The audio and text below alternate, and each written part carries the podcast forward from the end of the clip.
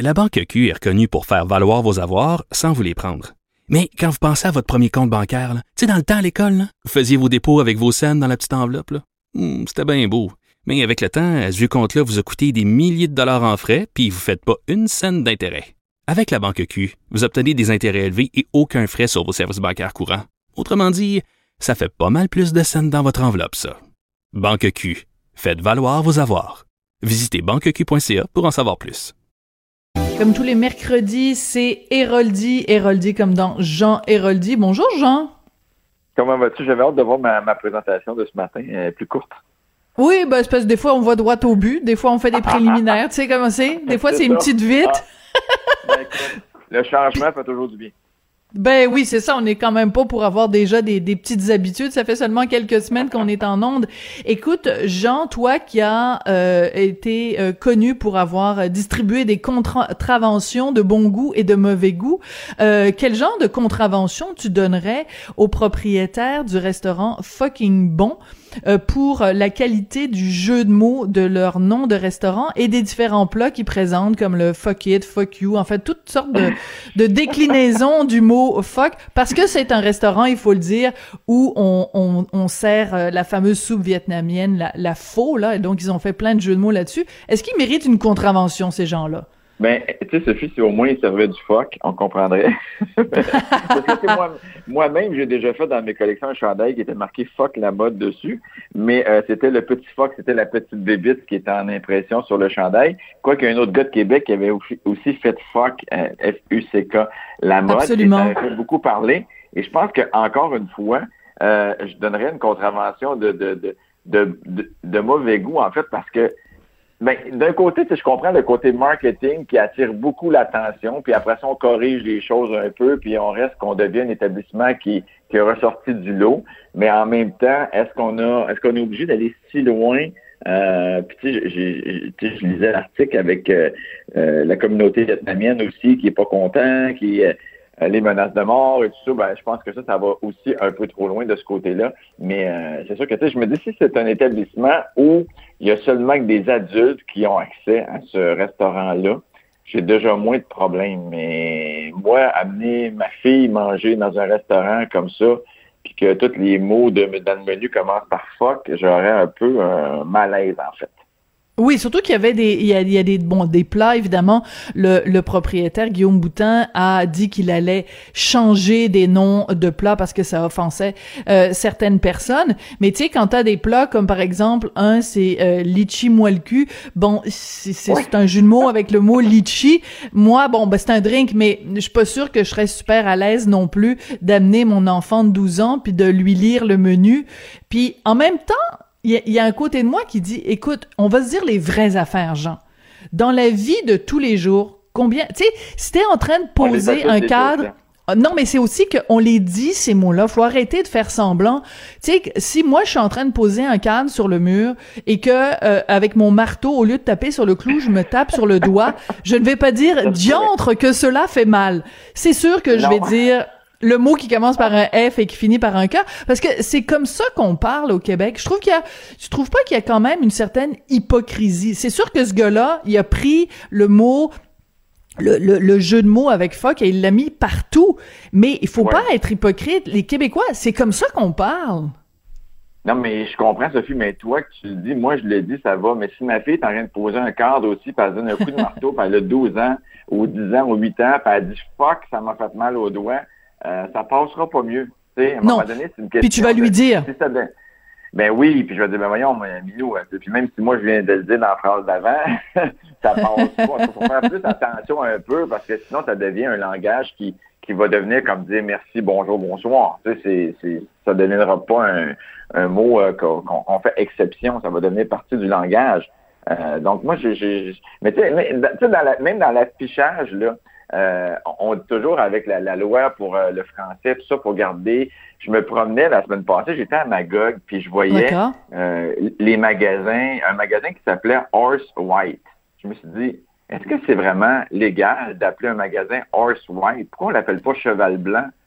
Ben, il faut la loi. La, la, loi est claire. En fait, c'est du moment qu'il y a euh, une partie de la fiche qui est qui a une dénomination française. Par exemple, euh, Second Cup peut pas s'appeler juste Second Cup. Il faut que ce soit les cafés Second Cup. C'est-à-dire que donc donc à partir du moment où mettons si t'as si je sais pas White Horse c'était quoi comme commerce, mais si c'est mettons bistrot White Horse ou restaurant White Horse, ça ils ont le droit.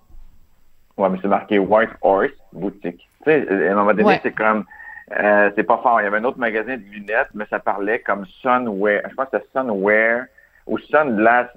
Ben, il y en a un Sunglasses. Mais euh, tu sais, c'était très, très anglophone et marqué lunettes en petit en bas. Donc, on est, on est loin là, de, de, de, il y a encore de l'amélioration à faire, je pense, de ce côté-là. Je, comprends qu'avec des bannières qui viennent de l'extérieur, on peut pas euh, euh, tous les traduire en français. Ça devient difficile parce que ce ne sont plus les mêmes magasins. Mais euh, quand même, euh, il y a de l'ouvrage à faire encore là-dessus si on veut garder notre français. Je ah ben ça, je suis entièrement d'accord.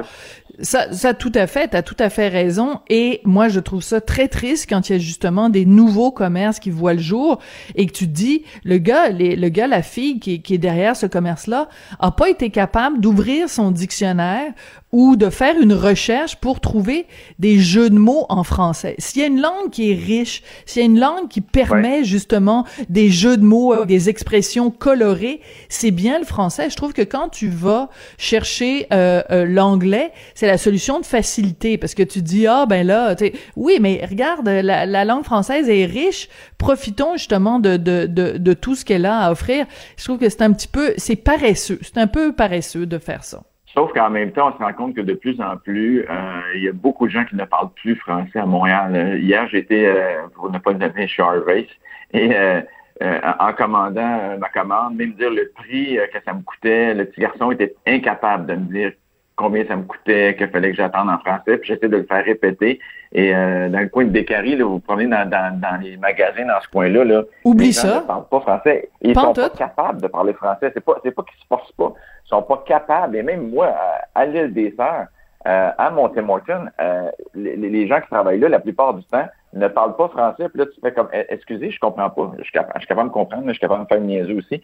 Et euh, les gens ne sont pas capables. En même temps, je me dis, bon, faut que tu au moins travail. Tu sais, c'est pas tout le monde qui a vu ce job-là. Fait que, mais, mais, mais, tout ça pour dire qu'il y a encore d'ouvrage à faire. Il faudrait vraiment axer un peu plus sur les gens qui arrivent, les nouveaux arrivants aussi, euh, optimiser un petit peu plus sur euh, les cours de français.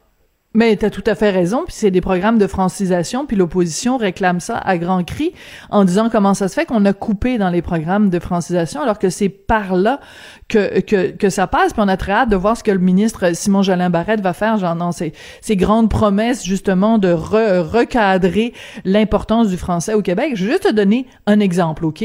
Je sais que ça va sonner très snob, mais moi je suis vraiment pas bonne en cuisine, donc soit je me fais livrer soit je me fais livrer des plats prêts à préparer. Tu sais, les, les, les, carottes sont déjà découpées, puis j'ai juste à, assembler. Alors, quand je me fais livrer, 99% du temps, le livreur est incapable de parler français. Il est même pas capable de dire bonjour et de dire merci. Et quand je prends des plats pour emporter, euh, j'ai essayé un nouveau, une nouvelle compagnie récemment. Euh, tous les courriels qui m'envoient, c'est tout en anglais. Ou alors le, le, le, courriel est en anglais d'abord, puis c'est marqué euh, le français suivra. Mais comment ça le français suivra? Je suis au Québec. Écris, écris-moi d'abord en ben. français, puis l'anglais suivra. Et attends, c'est pas tout. Les recettes pour faire l'assemblage des plats, c'est une vidéo. C'est le chef lui-même qui est dans sa cuisine, puis qui prépare les plats, puis qui dit comment assembler. C'est unilingue anglais. Fait que j'ai écrit à la compagnie en disant Hey, c'est quoi ça cette affaire-là? Puis ils nous ont dit Oh, on est en train de travailler là-dessus, on, est en train de préparer des sous-titres euh, dans différentes langues. Mais comment ça, différentes langues? T'es en train de me dire que le mandarin puis le punjabi, ça va être aussi, ça va être comme une langue, comme le français. Le français va être une langue parmi d'autres pour des sous-titres. C'est scandaleux. Ah alors, ah c'est un pas de bon sens. Et pourtant, euh, tu sais, quand on regarde les compagnies, il y a beaucoup de compagnies qui s'empêchent de s'installer au Québec parce qu'ils doivent traduire leur, site, euh, leur site Internet. Parce que si tu. Il y, a des, y, a des, magasins que tu peux commander sur leur site Internet en anglais, puis tu as accès, mais à partir du moment où ils ont un pied à terre au Québec et que leur site n'est pas traduit, tu ne peux plus commander de ce magasin-là. Et euh, mais, mais on devrait l'exiger de faire ça. C'est peut-être le seul moyen de les forcer, justement, à, à, mettre là. Écoute, moi, ce matin, j'ai commandé des étagères dans un magasin de rénovation. Et là, ben, j'ai un problème dans ma commande parce que peu importe, là. Et là, j'ai besoin de parler au service à la clientèle. Et là, on me dit, ben, tu peux chatter avec le service à la clientèle. Et là, quand je viens pour chatter, on me marque, on peut chatter seulement qu'en anglais. Ben, voyons donc. Et pourtant, c'est un gros magasin de rénovation. Mais c'est pas un magasin de rénovation qui est du Québec. Alors, encourageons peut-être plus nos gens qui ont leur tête Exactement. ici, euh, ici au Québec parce qu'on se rend compte que finalement, euh, on n'a pas le service qu'on doit avoir. Et au Québec, ben on sait que le service va être fucking bon. Ok, parfait, c'était ma blague de la journée. Écoute, euh, euh, Jean, quand tu envoies tes, tes, sujets le matin, en général, je sais à peu près où tu t'en vas. Mais là, tu as écrit à notre collègue Hugo tu as dit que tu voulais parler de la longueur des jupes dans les écoles privées. J'ai aucune idée où tu t'en vas avec ça, fait que je te laisse aller. Ben, ben quoi? Je trouve que les uniformes scolaires, surtout dans les écoles privées, qu'on les exige, euh, et ont une raison d'être. Je pense que les que les étudiants entre un et entre l'autre, il n'y a pas de différence. Euh, ils sont pas, ne sais pas laquelle est la plus riche, laquelle est la plus pauvre, laquelle Absolument. qui marques, laquelle qui n'emporte pas. Mais je trouve qu'il n'y a, pas assez de rigueur pour faire suivre. Euh, en fait, la règle de la longueur de jupe à l'île des Sœurs, il y a énormément de gens qui vont au collège privé parce qu'il n'y a pas d'école secondaire à l'île. Et je me rends compte qu'il y a des filles là, ils ont la jupe tellement tournée, Sophie, que je vois les shorts qui dépassent en dessous. Tu sais, à un moment donné, est-ce qu'on est capable de dire à ces filles-là, ça prend telle longueur? Et je sais qu'il n'y a pas de rigueur parce que ma fille, elle est dans une autre école l'année passée et j'ai parlé avec le directeur parce que je travaillais sur les uniformes pour leur aider un petit peu. Puis je leur ai dit, mais est-ce qu'on peut exiger euh, d'avoir les, bas collants euh, de telle couleur, euh, d'avoir la jupe de telle longueur? Puis il m'a répondu, il dit, écoutez, M. Reddy, on n'a pas le temps de faire tout ça, cette règle-là. J'ai dit, non, mais la fille a eu deux avertissements parce qu'elle a des trous dans ses bas, puis la troisième journée, il faut qu'elle reste chez elle parce qu'elle avait des trous dans ses bas, elle n'aura pas de trous dans ses bas la quatrième journée. On va s'entendre, puis les parents vont, vont tenir ça. Il m'a dit, on n'a pas le temps. Et j'ai regardé le directeur, j'ai dit, moi qui envoie mes enfants à, l'école ici, qui paye un certain montant, je m'attends à une rigueur. Je m'attends à ce qu'on leur apprenne euh, la bonne chose pour qu'un jour, quand ils seront avocats, quand ils seront comptables, quand ils seront même, hmm. euh, représentants ou vendeurs dans un dépanneur, qu'il y ait une certaine tenue et qu'on soit capable de suivre une règle. Ben, écoute, peut-être même. Très difficile peut-être même que ces, euh, ces, ces, ces, filles-là et ces garçons-là vont à un moment donné être députés, être à l'Assemblée nationale. Puis là, il va falloir qu'ils s'habillent comme du monde, là, qu'ils s'habillent pas comme Catherine Dorion en portant un coton ouaté. non, mais j'écoutais, puis ce qui m'a vraiment marqué, c'est que j'écoutais deux petites filles qui parlaient, deux amis de mes filles, puis ils parlaient à quelle école qu'ils voulaient aller l'année prochaine. Et une répond, moi, je veux pas aller là parce qu'à cette école-là, en dessous de la jupe, il y a des shorts incorporés, puis tu peux pas la rouler. Ben voyons. Elle va choisir l'école par rapport à l'endroit où elle peut rouler sa jupe. Mais, mais j'essaie de bien comprendre parce que tu sais que tu vas te faire reprocher ça. Est-ce que tu es en train de dire que euh, un homme va dicter aux filles comment s'habiller. Tu le sais que ça va, ça va, ça va mal sortir si c'est ça que tu penses là. Ben, ben que je sois un homme ou une femme, je me dis si tu as un uniforme, euh, tu as des règles à suivre, juste de les faire suivre ces règles-là. Moi, c'est le seul but. Mais d'ailleurs, quand j'avais travaillé sur les uniformes de cette école euh, en particulier, j'avais euh, créé, j'avais demandé de faire un short jupe. Donc de dos c'était une hmm. short, de devant c'était une jupe et c'était impossible de la rouler plus qu'un tour parce que sinon ben t'accotais. Fait qu'il y avait plus il y avait plus et je pense que c'était la solution. Et je pense que euh, parce que tu sais vous promènerez c'est des fois tu fais comme voyons donc c'est quoi c'est c'est c'est des c'est des femmes rendues à ces enjeux aussi secondaire 4 secondaire 5 c'est trop court c'est ça que tu dis. ben elles sont peut-être pas conscientes mais c'est rendu que c'est trop court oui effectivement Bon, donc on voit leur fond de culotte, puis euh, tu trouves que c'est un petit peu euh, indécent. Pas, donc, euh, mais en fait, c'est pas le fond de culotte qu'on voit, c'est qu'ils portent des shorts en dessous pour être capable de bouger, de s'asseoir et tout ça. Mais quand la short dépasse de deux pouces de la jupe, on vient de manquer le look là. On vient, de passer à côté. donc une autre contre une autre contravention, Héroldi, là. Oui, exactement. Bon, écoute, le troisième sujet dont tu voulais nous parler, c'est l'absence de toilettes dans les établissements qui sont ouverts. Et c'est vrai que c'est un problème, mais c'est pas la première fois que tu pètes ta coche là-dessus. Non, mais je suis plus capable. On s'en va. Moi, je, loue un entrepôt, un endroit. Je m'en vais, je demande au monsieur, sont où les toilettes? Il me dit, les toilettes sont pas ouvertes. Je dis, comment ça sont pas ouvertes? Parce qu'il faudrait les nettoyer à chaque fois que quelqu'un passe. Mais ben je dis, au prix que je paye mon entrepôt, est-ce que tu peux prendre la responsabilité? Pense qu'à partir du moment où tu dis que ton établissement est ouvert, un restaurant ou peu importe, tu dois t'assurer que la toilette suit.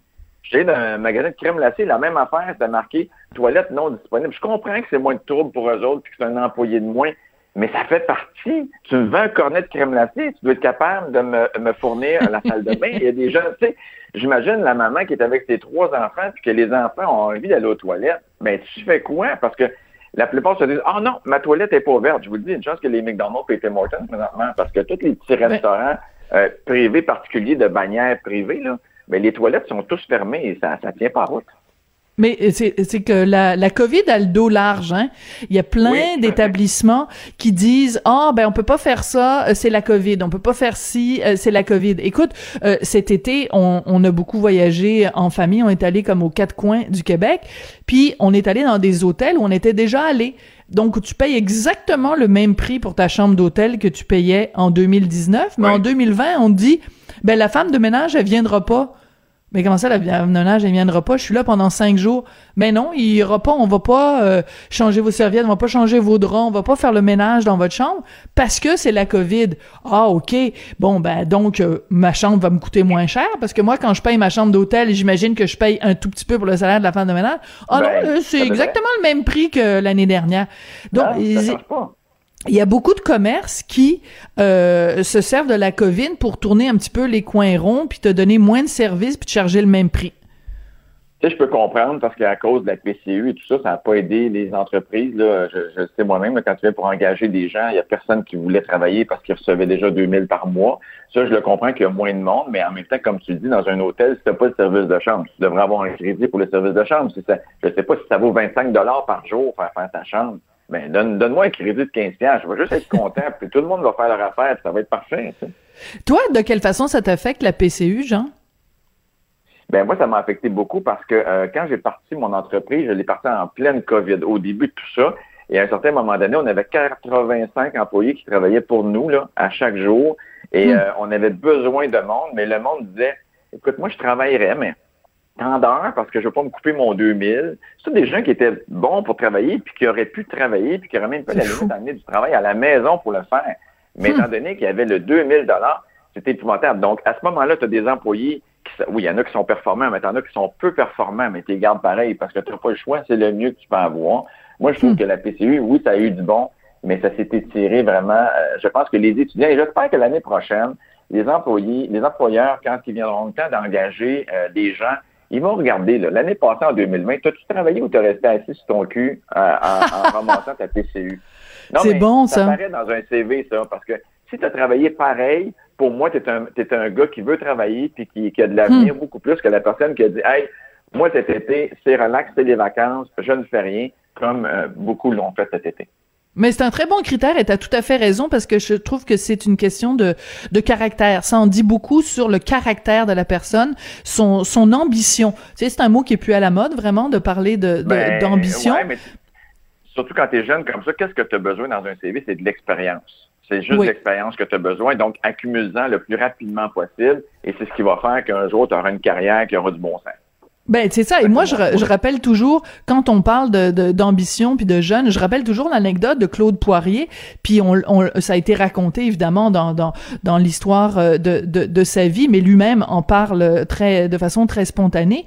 Il voulait tellement travailler comme justement comme chroniqueur euh, judiciaire, chroniqueur affecté aux, aux, questions de police et tout ça, qu'il a approché une station de radio en disant regardez, engagez-moi, je m'en fous, ne me payez pas, je veux travailler parce que j'aime ça, c'est ce que j'aime dans la vie. Alors qu'aujourd'hui, imagine un jeune qui fait ça, qui vient voir un employeur en lui disant euh, t'es même pas obligé de me payer, je veux juste l'expérience, ben, je veux être sur le terrain. Tu sais, c'est c'est complètement l'inverse là, qui est en train de se passer. Euh, avec la PCU. Écoute, juste raconter une anecdote, justement par rapport aux, euh, aux uniformes, on revient un petit peu à la question de, de tout à l'heure. À l'école de mon fils, ils sont obligés d'avoir un uniforme uniquement pour le sport. OK? Et là, on a reçu un courriel il y a à peu près une semaine et demie, deux semaines, de la compagnie qui fait les vêtements de sport pour, pour l'école en disant, écoutez, on est vraiment désolé, cette année, c'est sûr qu'il va y avoir des retards. On sera peut-être pas capable de livrer les vêtements de sport à temps. Pourquoi? Bon, on va vous le dire très honnêtement, pourquoi?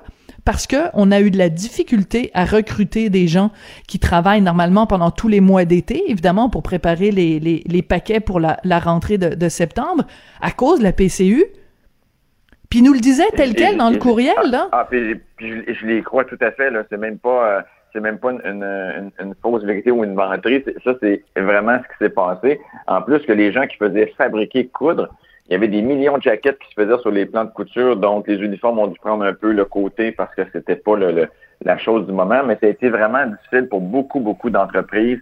Euh, c'était de nager à contre-courant, mais euh, c'est ce qui s'est passé.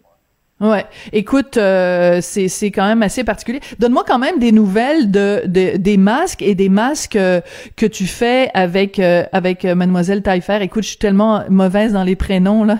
Avec Rosalie. Rosalie, merci. Ben écoute, les masques avec Rosélie, ça va super bien. D'ailleurs, on commence à livrer, euh, on a commencé hier, euh, même un peu la semaine passée, là, mais c'est des milliers de masques qu'on a vendus euh, avec le, sourire, donc le plastique au niveau du visage, qu'on pourra voir les gens parler, voir les lèvres bouger, surtout pour les malentendants. Mais je dois dire, pour les gens qui sont myopes aussi, ça aide tout le temps. J'ai tout le temps ah, c'est vrai? un regard sur les lèvres des personnes à qui je parle parce que j'étais myope quand j'étais jeune. On dit que quand la bouche est cachée, je ne comprends plus rien. Surtout des voix de gars qui sont un peu plus basses, c'est encore plus difficile. Euh, mais ça ça, ça, va bien avec Rosalie. On a plein de, modèles, on a plein d'appels, des appels d'offres. Euh, ça, ça, va très bien, euh, sincèrement. Et, Rosalie est, tellement inspirante de la voir, puis de jaser, puis de, tout ce qu'elle a passé à travers pour, pour être ce qu'elle est aujourd'hui. Là, mais les enfants de René Simard ont des personnalités incroyables. Ben, le père et la mère, je veux dire, puis même la, même la grand-mère Taillefer, et je pense qu'ils sont là pour quelque chose, là. mais euh, c'est vraiment, c'est vraiment le fun. Mais, mais c'est important ce que tu dis euh, à propos de, de Rosalie, puis tu fais ta, sa, sa, généalogie euh, comme ça. Euh, c'est important de, de, de, de, rendre à César ce qui appartient à César, c'est-à-dire que, euh, en effet, les, les, les femmes taillefer de génération en génération sont, sont, sont des femmes fortes. Puis j'aime ça quand tu dis, eh, c'est pas pour rien qu'ils se sont, ils sont rendus là. Dans le cas de, de René Simard également, tu sais, c'est des, des fois les gens regardent des personnalités connues en disant ouais ben là il l'a eu facile puis tout ça. Et derrière chaque personne personne connue, il y a quelqu'un qui s'est battu, qui a dû euh, faire sa place, puis je pense que t'en, en sais quelque chose toi aussi, mais je trouve ça bien que tu le ben, rappelles, ça Tu sais, dans la vie, moi, ce que je me rendais compte avec mes émissions que je faisais à Canal Vie, c'est que tout le monde a leur histoire. Hein. Nous, on, nous, on est plus connus, on la raconte, mais euh, quand tu rencontres toutes les personnes ont des histoires intéressantes pour où, ils sont rendus, même un juge, un avocat, même un représentant, quelqu'un qui fait quelqu'un qui fait quelque chose dans la vie qui aime et qui est passionné. Hmm. Il y a tout le temps une histoire en arrière de ça qui est intéressante. Ouais, ben écoute, c'est une super belle conclusion. Coudon, on est rendu zen, là, on est rendu. Euh... Ah, ben on a passé par les, les, toilettes, on a passé par euh, les, le restaurant avec des mauvais mots, puis regarde, on finit ça bien. On se ben, écoute, la semaine prochaine, c'est bien, je trouve. Ouais, c'est de toute beauté. Eh, merci beaucoup, Jean. On se retrouve en effet mercredi euh, prochain. Euh, après la pause, une entrevue avec euh, une de mes amies depuis plus de 30 ans. Ben oui, une politicienne. On a le droit comme journaliste d'être amie avec des politiciens. C'est Christine Saint-Pierre qui sort son autobiographie tout de suite après la pause.